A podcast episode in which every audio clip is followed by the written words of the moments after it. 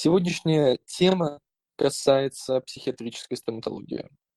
Как и в прошлый раз, мы с исторической точки зрения пытаемся проанализировать ход мыслей врачей и ученых того времени.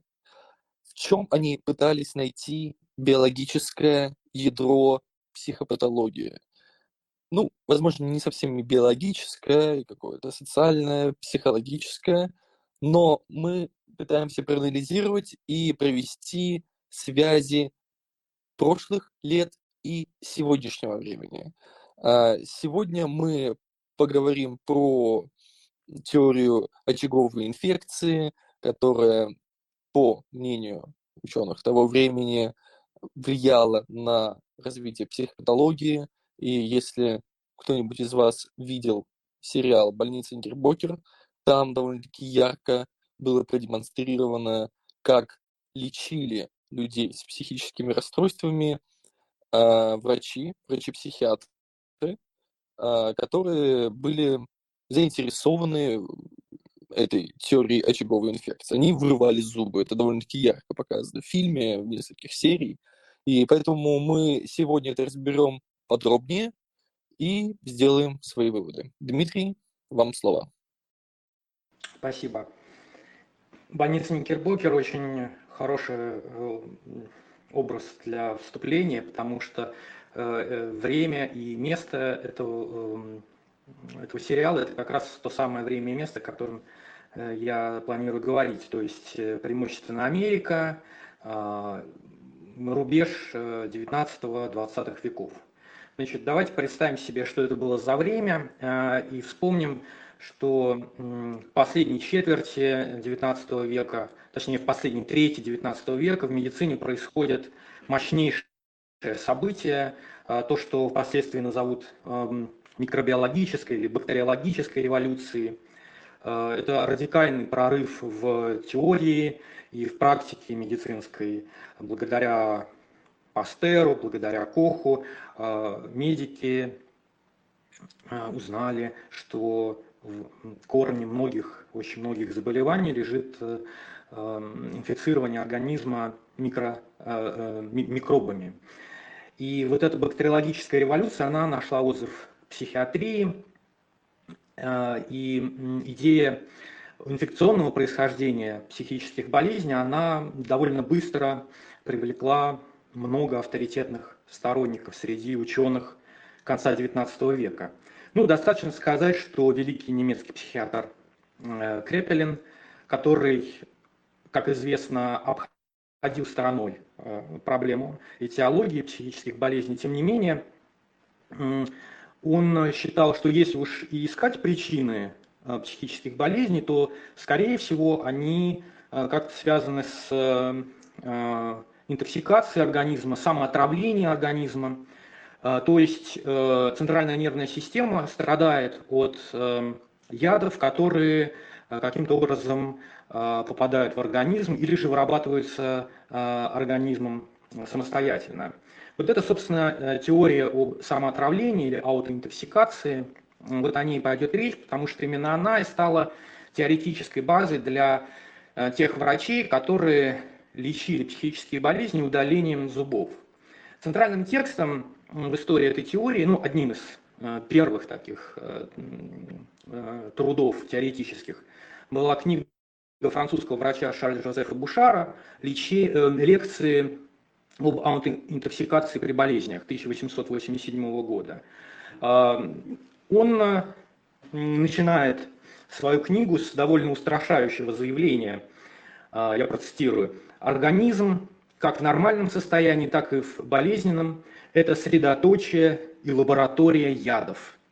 Человек постоянно находится под угрозой отравления. Каждое мгновение он работает над собственным разрушением и совершает беспрестанные попытки самоубийства путем отравления. Э, ну, надо сказать, что и до Бушара эту идею о том, что самоотравление может лежать в основе психических болезней, высказывали некоторые авторы. Ну, например, был такой Э, профессор Берлинского университета Герман э, Сенатор, который, эм, собственно, одним из первых стал говорить о том, что э, даже незначительная инфекция в каком-нибудь участке организма может влиять на организм в целом, и в том числе распространяться и на мозг. Он был одним из тех, кто предполагал, что вот изменения сознания, которые происходят во время диабетической комы, они связаны с тем, что организм в этом состоянии сам себя отравляет. Ну, всерьез этой концепцией занялись в 90-е годы XIX века, когда Э, на французском конгрессе психологической медицины свою теорию представил французский доктор Шевалье Лавор. Суть теории такова. Есть два типа психических болезней. Есть инфекционные болезни, э, когда инфекция попадает в организм извне, например, менингококковая инфекция.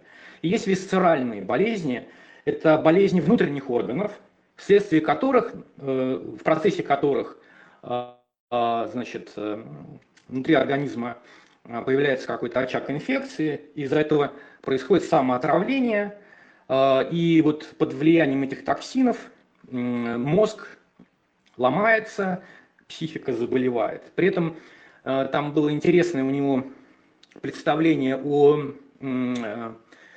о том, как маркеры инфекционных процессов значит, можно поймать в мочи и в, в крови. Э, он считал, что э, их уровни всегда находятся в обратной зависимости. То есть при, если при какой-то психической болезни маркеры э, инфекции в крови высокие, то в моче они будут низкие. И наоборот. И в качестве доказательств своей теории он приводил результаты таких экспериментов интересных. Значит, брали мочу человека больного манией в маниакальном состоянии. Значит, вот брали у него мочу, вкалывали ее животному, животное тоже начинала очень как бы, энергично и активно себя вести. У, животного даже иногда начинались конвульсии. И обратный эффект э, производила моча депрессивного человека, э, когда ее вкалывали животным, то животное э, успокаивалось, значит, у него начинался ступор, и по всем признакам тоже впадало в депрессию. Вот рядом с этой теорией, теорией самоотравления, Примерно в то же самое время стала развиваться другая теория, у которой, как оказалось впоследствии, большие перспективы были в 20 веке, она э, серьезно развивалась, теория метаболической э, аутоинтоксикации. Дело в том, что именно тогда появилась э, концепция гормонов, э, то есть веществ, которые организм производит самостоятельно, и дисбаланс этих веществ предположительно может как-то э, оказывать влияние на, на психику. Вот, кстати сказать, одним из эм, авторов идеи а, метаболического самоотравления был русский ученый Александр Ющенко, который до революции работал в клинике Бехтерева, и, собственно, он был одним из первых, кто предположил, что шизофрения начинается из-за какой-то неполадки в эндокринной системе человека, в том, что Э, ну, в частности, в паращитовидной железе какие-то неправильные процессы идут, из-за этого, собственно, страдает сознание. Ну, это одна из самых популярных концепций э, шизофрении в первые там, 20, 30, 40 лет изучения этой болезни. Э, вот у Крепелина была похожая точка зрения. Он тоже обращал внимание на то, он обращал внимание на то, что собственно, шизофрения начинается в время, когда человек переживает гормональный взрыв, то есть э, во время полового, э, окончания полового созревания. И предположительно, а, именно в этот период что-то может сломаться в этой гормональной системе, что значит, как-то пагубно повлияет на, на психику. То есть Крепелин, он, э, ему больше, более симпатична была теория метаболической интоксикации, а не э, бактериальной. Вообще, э, если так в общем задуматься о том, почему э, идея самоотравления стала столь популярной э, именно в психиатрии, то ну, нужно представить себе то время. То есть дело даже не в том, что произошла бактериальная революция и действительно медицина ну, совершила один из самых главных, самых главных переходов в своей истории из одного качества в другое. Дело в том, что эта теория, теория самоотравления, она очень привлекательна своей универсальностью, потому что яды бывают разные, и этим э, наличием каких-то ядов в организме можно, в принципе, при желании объяснить практически любое болезненное состояние. при том, что вот нет никаких внешних органических дефектов, но можно всегда предположить, что внутри человека есть какие-то яды, которые его отравляют. А, это э, универсальная, всеобъемлющая, всеобъясняющая теория. А, при, при этом давайте вспомним время. А, время – это конец XIX века, это бурный индустриальный рост. Наука развивается в крупных городах западных. И Вспомним об одной из э, проблем э, городов того времени. Это канализационные газы. Э, весьма беспокоившая проблема, проблема актуальная для общественного здравоохранения. Канализационные газы, они напоминали такую древнюю, древнюю теорию о том, что люди заболевают из-за из-за газообразных продуктов гниения. Вот была такая еще в древности, в античные времена, была теория о миазмах, э, э, которая является причиной эпидемии. Вот канализационные газы – это, в общем, такая современная инкарнация вот этой доктрины э, о миазмах, как причина их эпидемии. И тут же, в то же самое время, когда в городах значит, клубятся вот эти вот канализационные газы, открывают эм, открывают ученые наличие а, биогенных углеводородов, которые вырабатываются в кишечнике, которые получаются в результате гнилостных процессов. То есть вокруг человека а, ужасный, значит, ужасный запах от канализационных газов. А, и выясняется, что и внутри человека тоже идут какие-то гнилостные процессы, то есть миазмы вне человека и миазмы внутри человека. Эта картина провоцировала Э, ученых и медиков, практиков на создание вот такой теоретической концепции, что человек э, сам себя отравляет, и как вот э, я цитировал Бушара, находится в постоянном состоянии самоубийства, убивая сам себя вот этими внутренними трупными ядами. То есть аналогия между канализационными газами и между аутоинтоксикацией, гнилостными вот этими бактериями, которые в кишечнике находятся, она, в общем, ну, она очень просто возникала. А, ну, кишечник это же такая как бы канализация внутри человеческая, которую очень ну, как бы легко уподобить эм, канализации городской. И вот психиатрия соглашается с этой теорией, соглашается с теорией самоотравления. Это значит, что лечить психоз нужно, а, э, значит, нужно путем а, устранения источника этого самоотравления, то есть искать ядовитые вещества внутри организма и очищать организм от этих ядовитых веществ.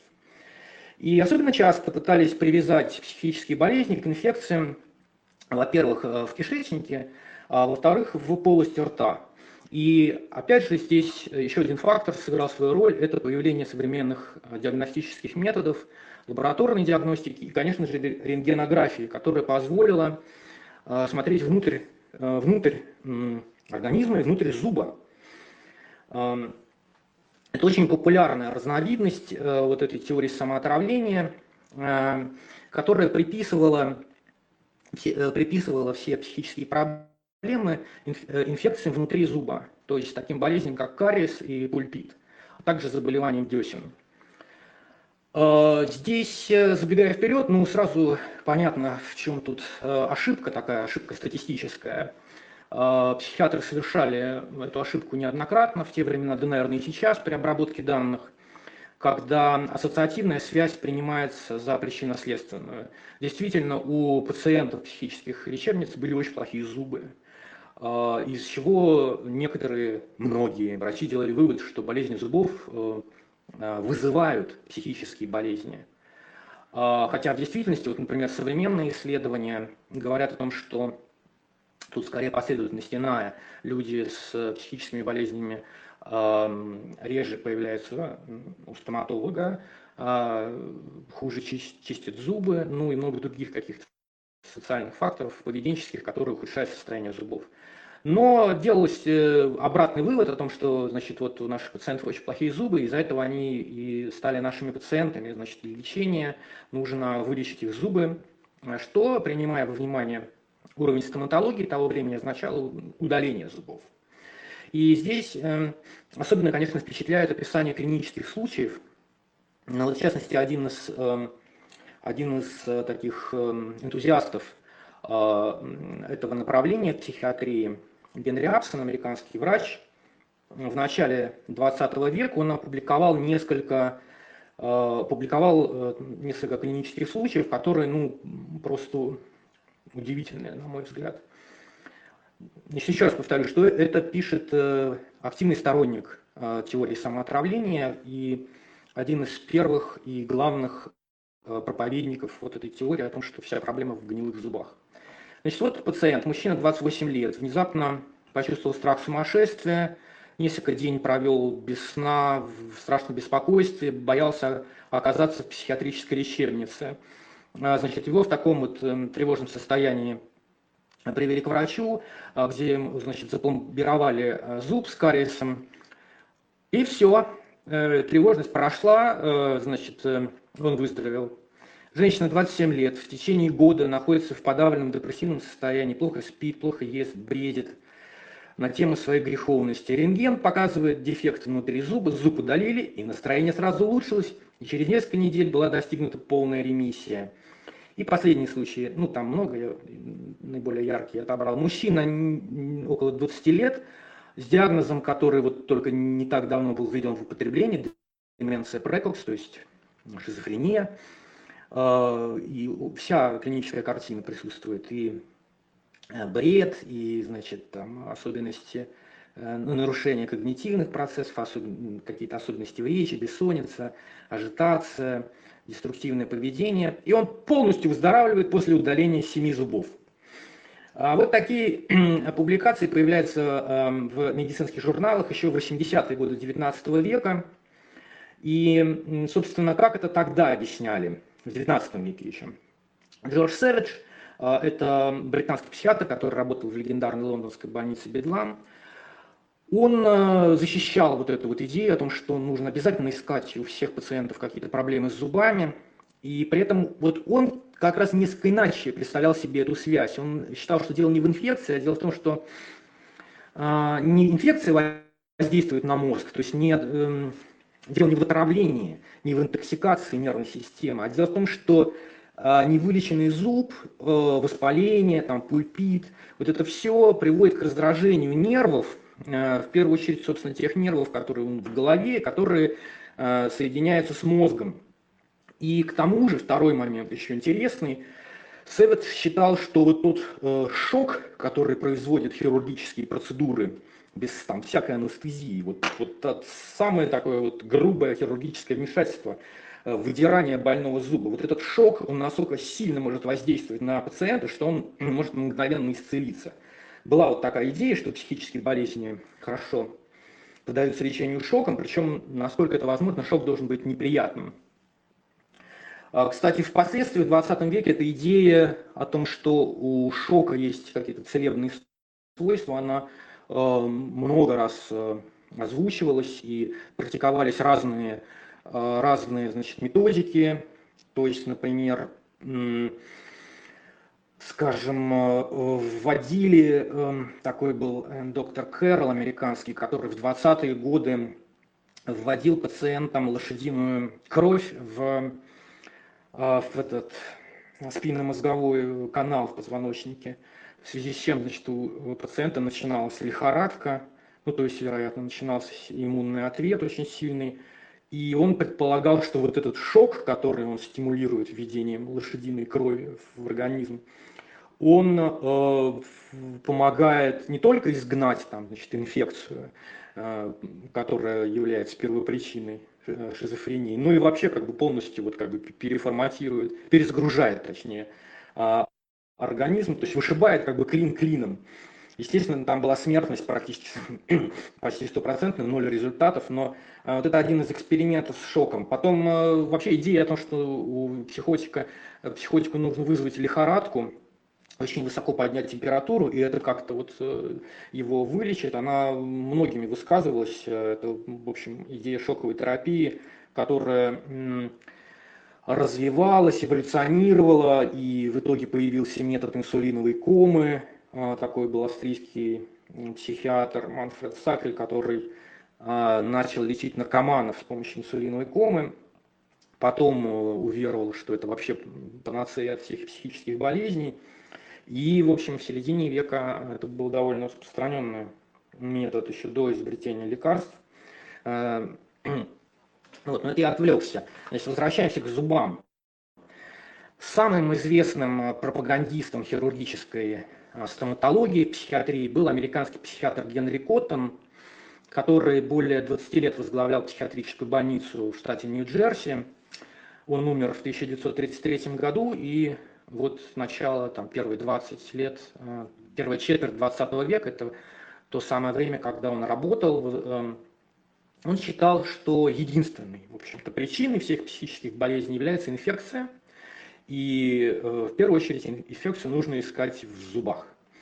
Из зубов э, ядовитые вещества проникают в кровеносную лимфатическую систему, оттуда очень быстро попадают в мозг.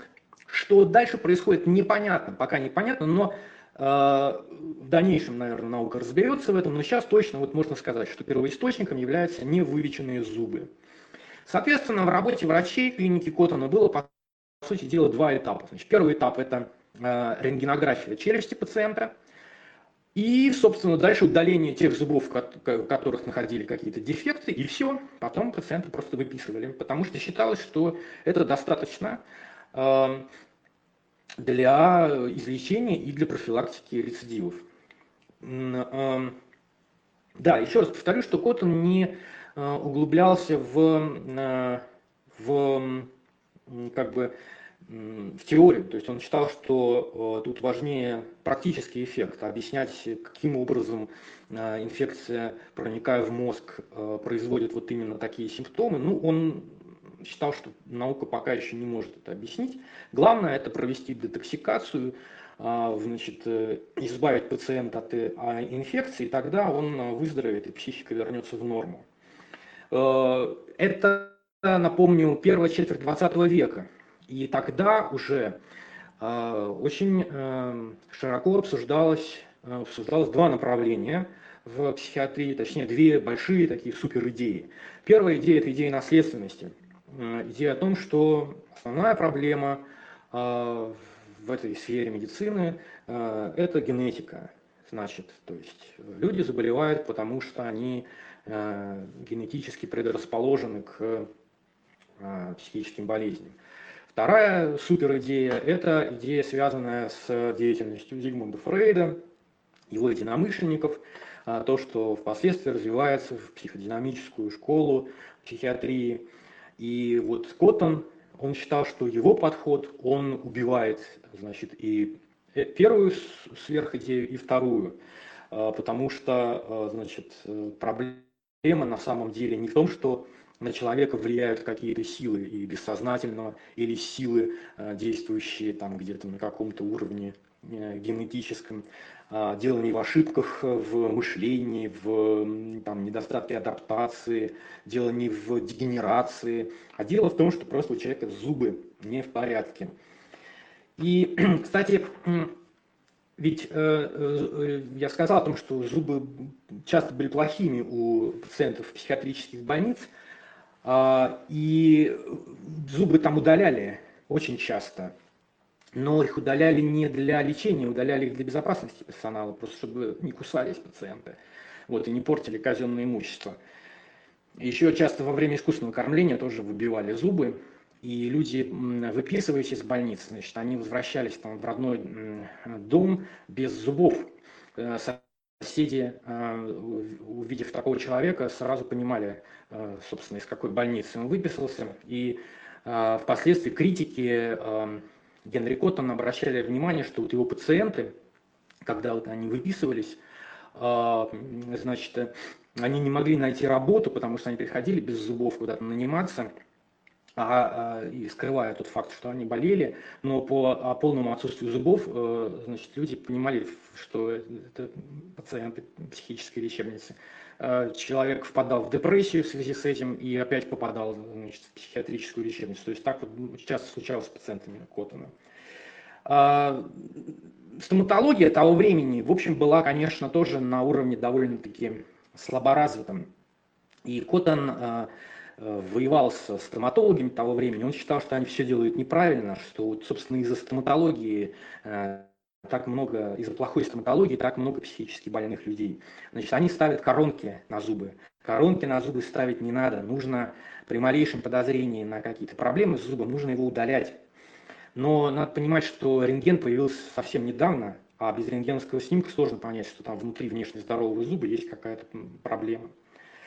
А, критика, да, и тут еще нужно понимать, что там были разные стоматологические школы. То есть в Британии, например, зубы лечили реже, чем в США, и там э, человек мог ходить с больными зубами очень долго, пока его не вырывали. А вот в США как раз э, довольно рано распространилась эта практика протези... Э, не протезирования, а ну, насаживания коронки на зуб, который боли... болит или там что-то откололся от него кусок. Консервативная стоматология. Вот Коттон считал, что в этом основная проблема. А, нужно удалять зуб, даже вот если есть какое-то малейшее подозрение, что с ним что-то не так. Кстати сказать, для стоматологии вот эта теория, теория очаговой инфекции, она очень много ну, сделала для истории этой медицинской специализации, потому что на то время дантист, ну это что-то типа такой узкоспециализированный парикмахер, то есть э, мастер по работе с улыбкой, с мелкой керамикой во рту. А тут выясняется, что проблема с зубами это не просто какая-то косметическая проблема, с которой, в принципе, можно жить, а это проблема, которая может стать источником э, серьезных болезней вот, э, и влиять на здоровье внутренних органов и даже на психику. В больнице Коттона 1921 году э, на одного госпитализированного человека приходилось примерно 10 вырванных зубов. Зубы там в какой-то момент стали удалять э, значит, э, в огромных просто масштабах. Причем в какой-то момент Коттон решил, что недостаточно удалять только больные зубы, вот, нужно на всякий случай еще удалить и здоровые. Раз у человека появились какие-то психиатрические э, симптомы, какие-то психические, значит, явно что-то не то. Поэтому лучше удалить еще и здоровые зубы, а, так как теория очаговой инфекции, она не, не замыкалась исключительно на зубах, а, на деснах. А, инфекция может локализоваться в каких-то других местах. Коттон, соответственно, распространил свою деятельность дальше. Значит, там рядом находятся миндалины. Их тоже удаляли, он тоже решил их удалять Э, с целью вылечить психические болезни. Ну и дальше, в общем, его сложно было остановить. Дальше он пошел глубже к желудочно-кишечному тракту и в конечном итоге обратился к кишечнику и половым органам. Э, кишечник, э, как я уже сказал, это такая канализация человеческая, внутри, внутричеловеческая, которая еще в XIX веке к кишечнику относились как такому потенциальному источнику а, ядов, которые могут плохо действовать на мозг. И Коттон, например, ссылался на, а, на статьи э, вот, британского врача Уильяма Хантера, ну, он, правда, уже на рубеже веков, э, в начале 20 века писал о том, насколько, насколько колоссальное влияние может оказывать э, невылеченная инфекция, в особенности, если она связана с кишечником, а, или же если она связана с инфекцией во рту. А также Хантер писал о том, какое значит, колоссальное влияние на а, психическое состояние человека оказывает запор. Что, в принципе, э, запор – это одна из самых главных угроз для психики, которая может быть. И эм, Коттон был совершенно с ним согласен, и для того, когда он обратился к кишечнику, фактически никакой дифференциальной диагностики не проводилось. То есть достаточно было того, что человек жаловался на какие-то психи... ну, какая-то психическая симптоматика у него была, плюс запор. Этого было достаточно для того, чтобы э, Коттон э, назначал такому человеку внутриполосную операцию, что-то там он искал в кишечнике, отрезал, э, значит, надеясь на то, что, ну, естественно, предварительно удалив все зубы, э, надеясь на то, что тем самым он э, полностью избавит человека от эм, вредоносных инфекций. Разумеется, смертность его клиники была э, зашкаливающей. Значит, она там достигала, ну, по официальным данным, достигала там 40% смертности от перитонита. А, значит, при этом он утверждал, что у него очень высокая, высокий уровень э, ремиссии, то есть он, считал, он говорил о 80-90% полностью выздоровевших, но впоследствии выяснилось, что все, конечно, далеко не так. Ну, во-первых, сведения о том, каким было состояние пациентов после операции, практически не собирались. То есть вот эти follow-up исследования, последующие исследования код он не проводил. То есть э, неизвестно было, что там на самом деле происходило. А психозы, они заканчивались, ну, человеку делали анестезию, э, такой глубокий наркоз, а, после которого человек долго там очухивался, и вот этот вот там день-два после проведения операции на кишечнике, а, он был спокоен, Э, он, естественно, так как он был обессилен и, значит, находился в постоперационном состоянии. И вот это его состояние врачи описывали как, ну вот, значит, человек вылечился от психоза, он спокойно лежит, не бросается на врачей, значит, он здоров. Разумеется, это очень плохой, э, очень плохой метод исследования. А, во-вторых, да, ну и впоследствии, конечно, были проведены более, более добросовестные исследования, которые показали, что в реальности никакой связи между этими операциями и вообще изменением в психическом здоровье пациентов не существует. То есть э, Коттон – это такой пример безумного фанатика, который выдавал желаемое за действительное. Э, и он действительно перешел в какой-то момент некую грань э, разумности. Вот, например, одна из его пациенток пожаловалась на это он сам описывал в статье в 1923 году в журнале э, психической э, Journal of Mental Science. Пациентка с депрессией, с тревожным расстройством. Значит, что делает Коттон? Он делает, да, э, до этого у нее была операция по гастроэнтеростомии в связи с язвой желудка. Но кот, значит, Коттон что делает? Он удаляет ей часть ободочной кишки. Это все, чтобы вылечить депрессию.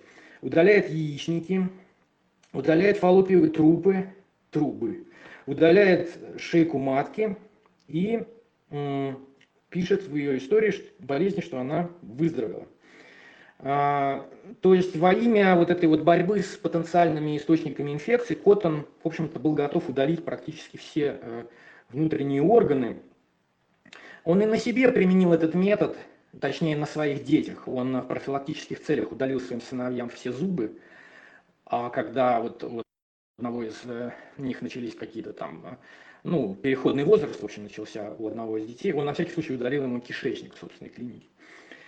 Э, может быть, это все, конечно, выглядит ужасающе, но Коттон пользовался уважением в психиатрическом сообществе не только в США. В общем, одним из его покровителей был эм, Мейер, Адольф Мейер, один из самых главных людей в американской психиатрии. А, значит, эм, и в Великобритании тоже Коттона уважали. А, там были врачи, которые полностью повторяли его методы.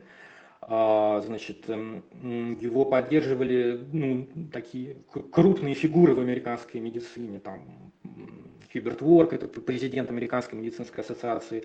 Потом вместе с ним в клинике работал Ларенс Фаррар, который 30 лет потом, до, до середины 60-х годов был главным редактором американского журнала психиатрии. Ну, несмотря на то, что вот, ну, это не то, чтобы какой-то фрик-одиночка, который где-то у себя в частной лаборатории проводит какие-то безумные эксперименты. А, это ну, один из очень влиятельных э, людей в американской мировой психиатрии, но при этом надо сказать, что его очень многие критиковали. А, очень многие считали, что, а, во-первых, его главная ошибка в том, что он пытается свести все проблемы в психике к одной причине. То есть вот он э, считает, что у психоза всегда есть одна причина, что это вообще возможно в психиатрии, что у болезни может быть одна решающая причина. Вторая проблема в том, что все, что делал Коттон, шло в, э, эм, э, значит, противоречило основным тенденциям времени, о которых я сказал. Все, что он делал, было совершенно несовместимо с психодинамической традицией. Кот он это понимал, и он писал о том, что вот сейчас там в моде психоанализ, да, а, а вот эта мода пройдет, и в психиатрии победит гастроанализ. Ну, понятно, да, то есть э, то, э, чем вот занимаются фрейдисты, значит, вот э, все это значит, останется в прошлом, а, а психиатры начнут заниматься настоящим реальным делом, то есть состоянием кишечника и зубов.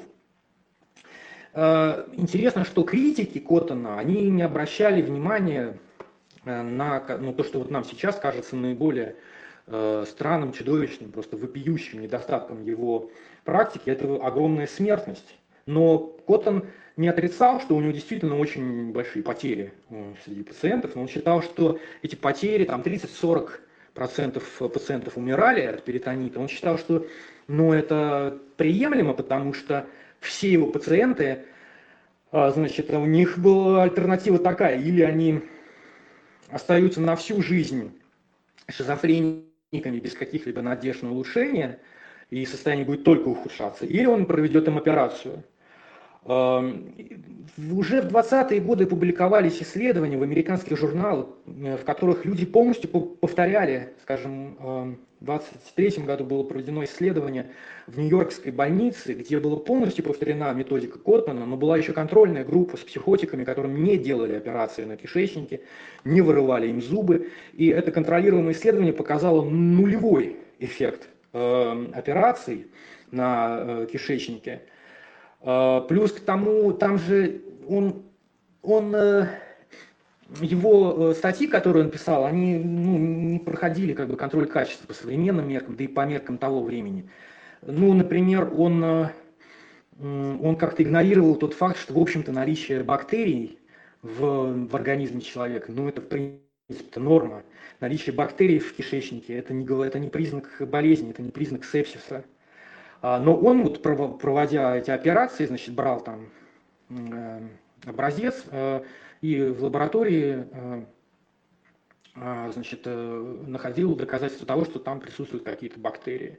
То же самое при удалении зуба. Он брал там, значит,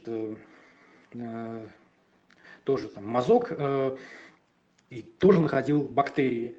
И были очень сомнительные результаты его микробиологических исследований, потому что у него оказывалось так, что у, всех, там, ну, у него статья, там 100 пациентов, и у всех этих пациентов одна и та же бактерия присутствует в полости рта. Одна и та же, только одна, там какой-то стриптокок. Это просто сложно себе представить. То есть э, сложно сказать, э, почему у него так некачественно все было оформлено, вся его научная, значит, научно-доказательная база. А, вероятно, его фанатичная уверенность в том, что он нашел, вот, нашел э, единую, единую причину и единый универсально действующий метод лечения, наверное, она просто ему затуманила его, э, значит, его глаза. Да, когда ему говорили про высокую смертность, он соглашался с этим, и, ну, как я сказал уже, он оправдывал это тем, что оправдывал это тем, что ну, и на, это ну, как бы или-или. Или мы даем человеку шанс, проводим операцию, или он остается на всю жизнь инвалидом. Ну и еще у него было такое э, объяснение высокой смертности, э, то, что не всем, кому делали операцию на кишечнике, там, скажем, по удалению куска э, толстого кишечника, не всем предварительно проводилась операция по удалению всех зубов. То есть он считал, что, значит, если уж искать а, инфекцию у психически больных людей, то нужно а, следовать такому алгоритму. Сначала удалять все зубы, удалять миндалины, и только потом уже значит, заниматься кишечником.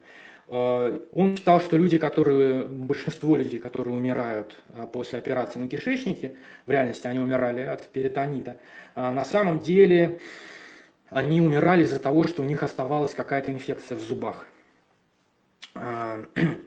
Ну, завершая значит, эту историю, кажется, что э, пример этого врача американского э, это неплохой пример того, как э, убежденность в величии, ну, в собственном величии и в универсальности и всеобъемлющей силе своего метода, она ослепляет человека, лишает его возможности видеть какие-то совершенно простые вещи, ну, например, ладно, там он плохо проводил исследования эффективности и как-то игнорировал вопросы безопасности, но он как будто совершенно не понимал, что удаляя абсолютно все зубы своим пациентам и не занимаясь при этом протезированием зубов, он, в общем, серьезно снижает качество их жизни. То есть даже если представить себе чудом они там излечиваются от психоза, жить им дальше будет сложно, потому что у них нет зубов. А, и он э, писал о том, что это, в общем, не так уж и важно, и что на самом деле это никак не влияет на, э, скажем, на их питание.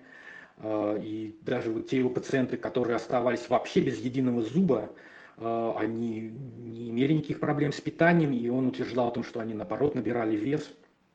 Кстати, интересно, почему они набирали вес, по каким причинам. Быть может, это какое-то было одно из проявлений их э, депрессии. А, с точки зрения современной науки, подводя итог, теория очаговой инфекции, она, она правомочна. Что касается психиатрии, то вопрос, наверное, можно сказать, остается открытым, но то есть связь между инфекциями, в том числе инфекциями во рту и какими-то системными заболеваниями, она, в общем, доказана. И значит, тут вполне логично предположить, что эта связь иногда может быть очень даже а, сильной. А микробы и выделяемые ими токсины действительно могут попадать в кровоток и э, из очага поражения и влиять на органы, которые находятся где-то вдалеке от этого очага поражения и вызывать разнообразные заболевания. Быть может, это действительно теория, которая в дальнейшем найдет какие-то более убедительные доказательства. Но совершенно точно можно сказать, что никаких доказательств а, пользы удаления всех зубов для профилактики психических заболеваний, а, вот как их не было сто лет назад, так их нет до сих пор. Хотя, кстати, критики Коттона а, в 20-е годы, которые значит, считали, что он занимается глупостями, они, тем не менее, говорили о том, что обязательно нужно а, пациентам психиатрических клиник, обязательно нужно им вылечивать все зубы, а, просто вот, ну, из гуманных соображений, как минимум, а, не надеясь, что это как-то повлияет на, на их психоз. Ну вот, пожалуй, что это и все. Надеюсь, было интересно. На этом закруглимся. Ну, если у кого-то есть вопросы, вы можете э, попросить э, поднять руку, и я тогда включу. Я буквально сделал один комментарий слэш вопрос. Когда ты это все рассказывал, Дима, у меня возникал, э, одолевал страх. В том смысле, что да, современная психофармакология, но и не только фармакология, не медикаментозные методы терапии, и даже, даже психотерапия – храни ее Господь, они имеют так или иначе какие-то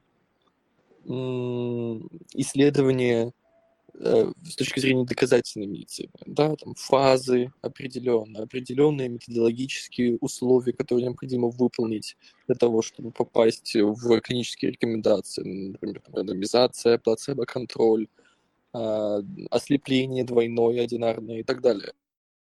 Вместе с тем, то есть эту проблему мы уже решили, да, особенно после Таламидовой вот катастрофы в 30-х годах, когда FDA взяло вверх в итоге э, в медицине. Но что касается теорий и гипотез психиатрии, здесь особого контроля нет.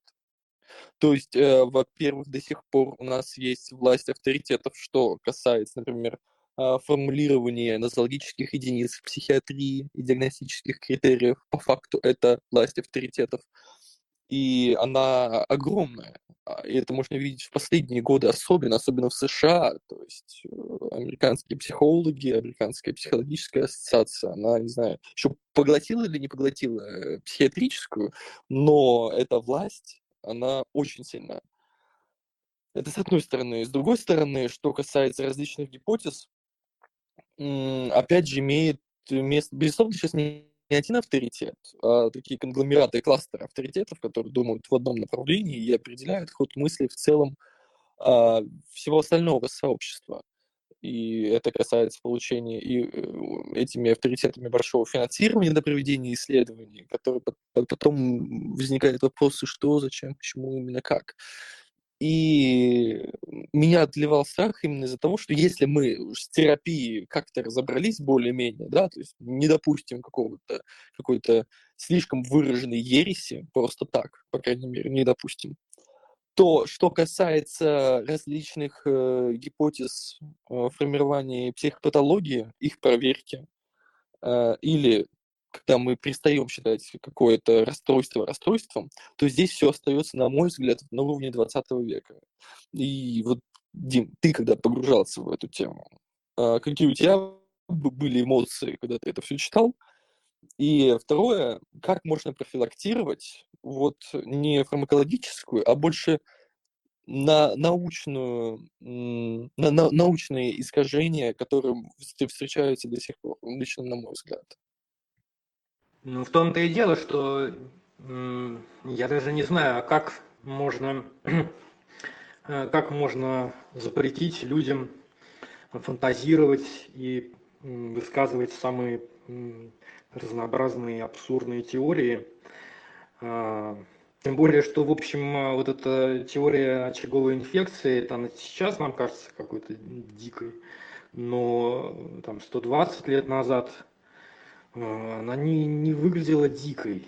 Вот в чем дело. То есть, э, э, быть может, что тут дело даже не столько в авторитетах, которые решают, за какую разработку какой теории можно и нужно финансировать.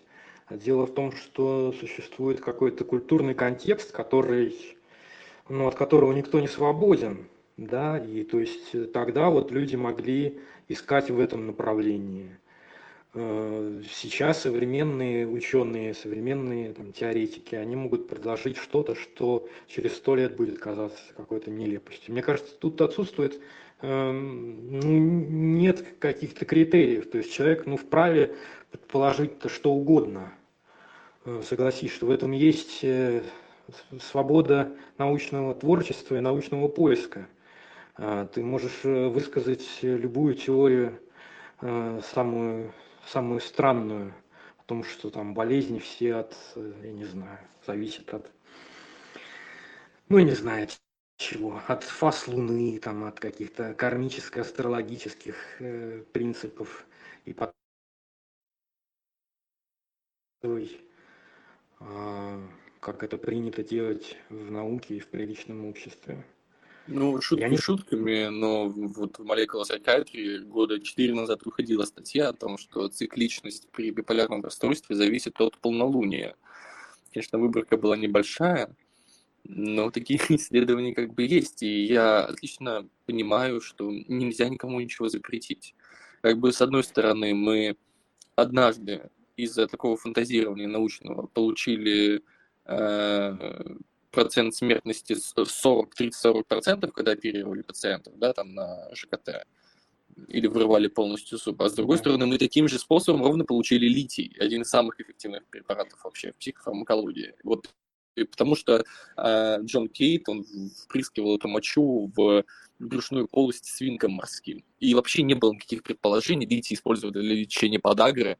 А потом вот таким образом он задумался и начал лечить чего-то пациентов сразу после свинок. И он это делал в своем холодильнике в какой-то клинической больнице, забытой богом. И как бы это, да, мы получаем большие риски, с одной стороны, мы получаем иногда какие-то прорывы за счет такой свободы. Вместе с тем, я сейчас более точно задам вопрос. Вот у нас года два на ПИН выходила статья, касающаяся половых различий э, нервной системы и о том, как эти различия влияют на психические расстройства. Это потрясающая статья, и ее переводила Ольга Чеснокова. И там приведены куча данных о том, что манифест и течение мужч... психических расстройств мужчин и женщин различается, о том, что э, как формируется Э, пол на уровне генов, на уровне эндокринологии, а, на уровне биохимии и о том, как это может проявляться при психических расстройствах. И вот перед всем этим они в введении должны оправдываться буквально, как мне это показалось, о том, что мы, ребята, мы говорим только про пол. Гендер человек сам выбирает, да, социальный конструктивизм, и вот про такой монополию мнений. И если я вот сейчас э, смотрю инстаграмы каких-то ведущих резидентур США, они все говорят вот под одну дудку про одно и то же. И вот и, возможно, я ошибаюсь, возможно, кто-то еще ошибается. Но э, у нас прослеживается такой определенный дискурс до сих пор в 21 веке, которому сильно нельзя перечить, даже если ты приводишь стопроцентные данные, как бы нужно очень-очень осторожно говорить, что вот мы говорим только про пол и про гендер не трогаем. Вот. И как бы вывод, наверное, напрашивается в том, что нельзя ничего изменить. Это человеческая натура, и наши ошибки — это наши ошибки. И единственное, что мы можем делать, это их проанализировать и больше не повторять. Но не совершать новых ошибок мы, наверное, не можем. Это так? Я думаю, что э, практический опыт – это критерий для проверки теории, и э, теория очаговой инфекции, орального сепсиса в психиатрии, она сама себя опровергла – и те, э, значит, те показатели эффективности и э, безопасности, да, два основных показателя, которые нас интересуют при оценке методов лечения, они были опубликованы, они были раскритикованы, и э, достаточно, в общем, убедительно сама эта значит, теория была опровергнута. Люди э, после удаления зубов оставались э, больными.